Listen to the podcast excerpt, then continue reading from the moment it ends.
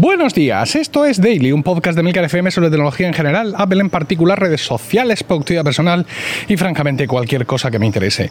Hoy es viernes 21 de junio de 2019 y por tanto toca Miscelánea, un capítulo en el que repasar los temas tratados durante la semana y también aquellos nuevos o que hemos pasado por encima. También hoy contamos con el patrocinio de Storytel, la plataforma de audiolibros con más de 100.000 títulos, listos para escuchar en tu iPhone, iPad o dispositivo Android.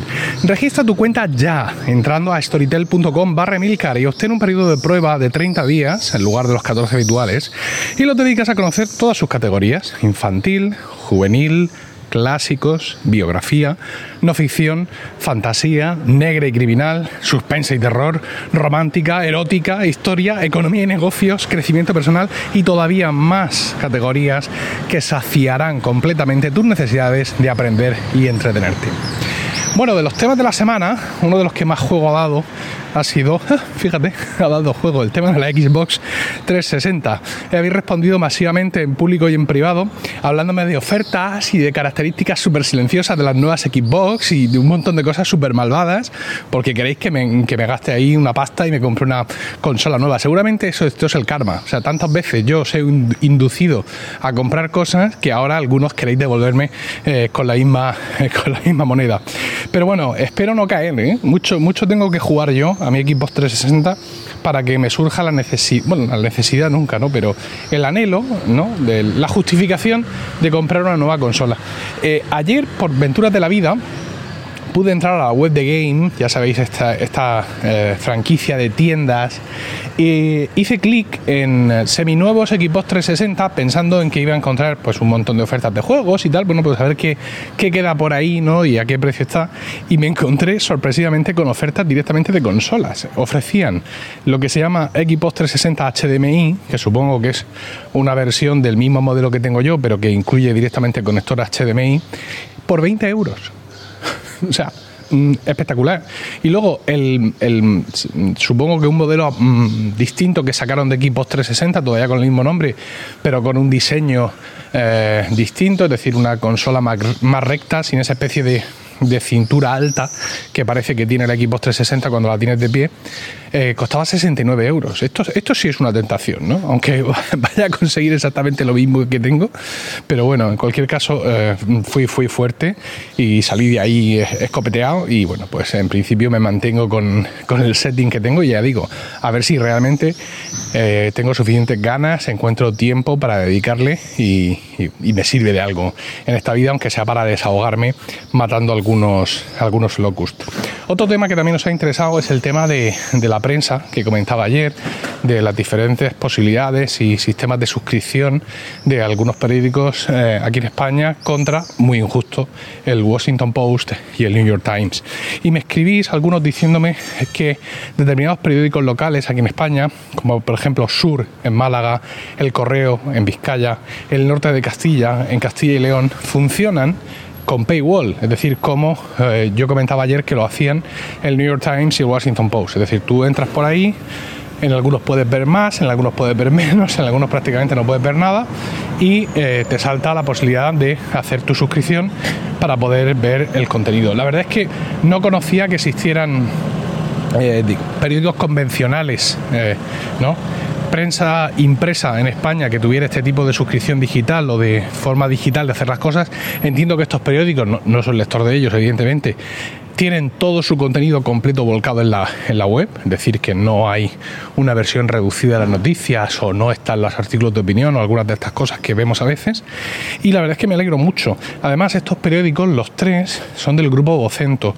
El grupo Vocento tiene un montón de cabeceras, se dice así, en, en toda España y una de ellas es La Verdad de Murcia, porque yo os hablaba de la suscripción a la opinión pero la verdad es aquí el periódico mayoritario mm, abundantemente, ¿no? O sea, la gente lee muchísimo más, la verdad que la opinión. Eh, entonces aquí la verdad en Murcia pues tiene el sistema este demoníaco de kiosco y más, no es, es lo único que tiene.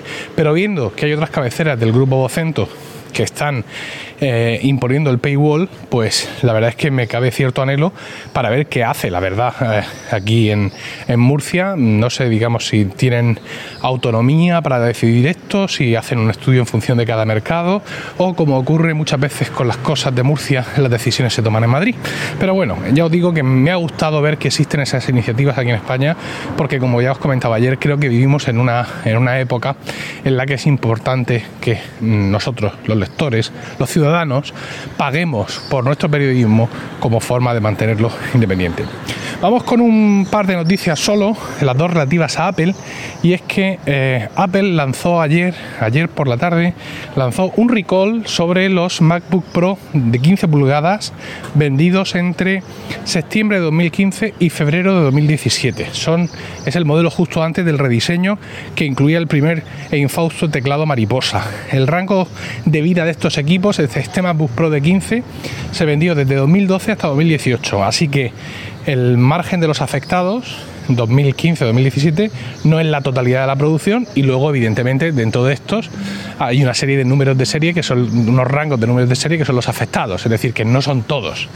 Pero el problema mmm, debe de ser grave, ¿no? Porque básicamente lo que nos está diciendo Apple es que la batería puede explotar en cualquier momento. Es decir, pero oiga, si me lo compré en, en 2015, han pasado cuatro años y está aquí tan tranquilo, ¿cómo me está usted diciendo que esto va a explotar? Pues sí, las instrucciones de Apple son dejar de usarlo inmediatamente.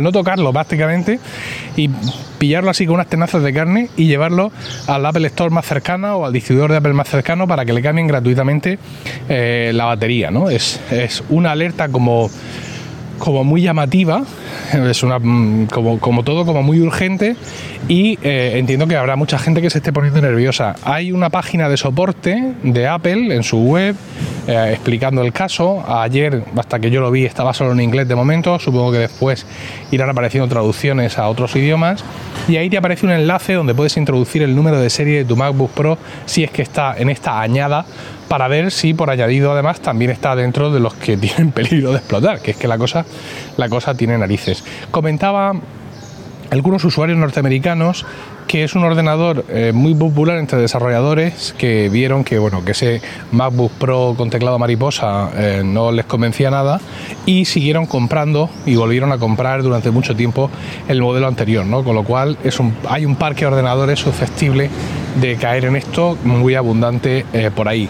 Pero insisto, no solo no son todos los MacBook Pro de 15, digamos, de ese modelo, sino que tampoco son los de todas las remesas de fabricación y dentro de las remesas afectadas solo son unos cuantos, lo cual no le quita gravedad al asunto, porque ya veis, o sea, dejad de usar el ordenador inmediatamente. Son las instrucciones. No es en plan, pues ya si eso, si tú te acuerdas, pues ya lo vas tú llevando tranquilamente, pues una tarde que le dejéis los zagales a tu suegra, pues os vais para allá los dos, tomáis un café mientras os cambiamos la batería. No, no, no, es mmm, levante los dedos, ¿vale? Ponga las manos donde las pueda ver y entregue usted su ordenador inmediatamente. En fin. Otra noticia de Apple, esta vez mucho más gustosa, es la reapertura de la tienda de Paseo de Gracia. Ayer por la tarde volvió a abrir tras unos meses cerrada para una reforma que le ha permitido adaptarse a las nuevas líneas que las Significant Stores tienen en todo el mundo. Yo me vais a perdonar pero mm, las voy a seguir llamando como me dé la gana, a las Apple Stores. Para mí no son Apple Nueva Condomina o mm, Apple no sé qué, no. Para mí son Apple Store y me da igual todo. Y dentro de esas Apple Stores estaban lo que se llamaban las Significant Stores, ¿no? Son tiendas pues muy especiales porque están en un entorno urbano característico, en un edificio antiguo y aquí en España tenemos la de Paseo de Gracia y tenemos la de eh, Puerta del Sol y yo no sé incluso si meter también ahí la de Valencia porque no tengo información. Desde luego Apple no la destaca como tal en la página web, pero bueno, ahí, ahí está. El caso es que, bueno, pues ahora tenemos pues lo típico, todo muy diáfano, ya lo era antes, pero más todavía. Eh, la parte central está tomada por lo que Apple denomina el forum, que es donde tienen lugar los talleres y charlas creativas, con esos asientos que tienen forma así de cubo de madera, ¿no? Como si fuera una caja flamenca. Y bueno, mm, vegetación interior muy alta, la pantalla gigante, luego aparte por detrás zonas especiales para empresas y profesionales. Bueno, la tienda de Paseo de Gracia, yo estuve allí comprando mi iPad Air 2 porque me con una JPod el, el día que salía Y bueno, esa tienda ya era impresionante y ahora pues lo sé, lo es mucho más. Pero realmente lo que impresiona es que no se hayan abierto más tiendas en España desde que se inauguró Puerta del Sol. Y además la sequía no es solo en España, un país Android, sino en todo el mundo. No es que no se hayan ido abriendo tiendas, ¿no? Tenemos de tanto en cuanto la noticia de que una nueva tienda en algún país de Asia se ha abierto. Esto es cierto.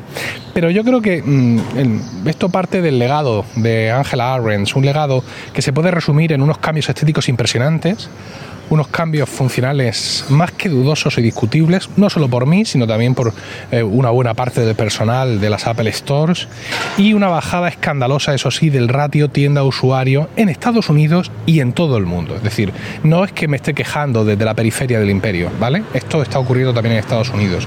Los clientes de Apple en estos años no han parado de crecer y las tiendas no lo han hecho así, ni muchísimo menos. Tal es así que Apple, eh, digamos, asfixiada por, eh, por la presión eh, de, necesidad de servicio técnico de todos sus clientes, de todos sus millones de clientes, ha llegado a un acuerdo con Best Buy en Estados Unidos para ofrecer reparaciones oficiales en sus casi mil tiendas en todo el territorio continental de, de este país. Una forma de reforzar un mapa que estaba muy escaso, ya que partía de unas 270 tiendas que tiene Apple, solo 270 tiendas en Estados Unidos y unos 800 servicios técnicos eh, oficiales adicionales a estas tiendas de Apple. Mm, quiero llamar la atención que Best Buy, que, no es nada, por así decirlo, bueno, sí es una muy importante, pero si tú comparas números, tamaño y todo esto de Best Buy y lo pones al lado de Apple, parece casi como una broma, ¿no? Bueno, pues eh, mm, Best Buy, esa, mm, no sé, esa pequeña excrescencia, tiene casi mil tiendas en Estados Unidos cuando Apple no llega a 300. Creo que eh, tengo la sensación de que alguien, alguien por aquí no, no ha estado precisamente haciendo su trabajo. Bueno, espero vuestros comentarios sobre todas estas cosas en emilcar.fm barra daily, donde también encontraréis otro medio de contactar conmigo. Y no olvidéis en registrar vuestra cuenta en Storytel, entrando por storytel.com barra emilcar para obtener un periodo de prueba más largo, de 30 días, y conocer su servicio de audiolibros. En Storytel, por cierto, han añadido el audiolibro en español de Tormenta de Espadas, que es el tercer volumen de la saga de Canción de Hielo y Fuego. Se une así a los que ya estaban publicados Juego de Tronos y Choque de Reyes. Aparte, si domináis el inglés, tenéis la saga completa, incluidas las novelas menores. Horas y horas de entretenimiento en vuestros oídos gracias a Storytel. Que tengáis un maravilloso fin de semana, un saludo y hasta el lunes.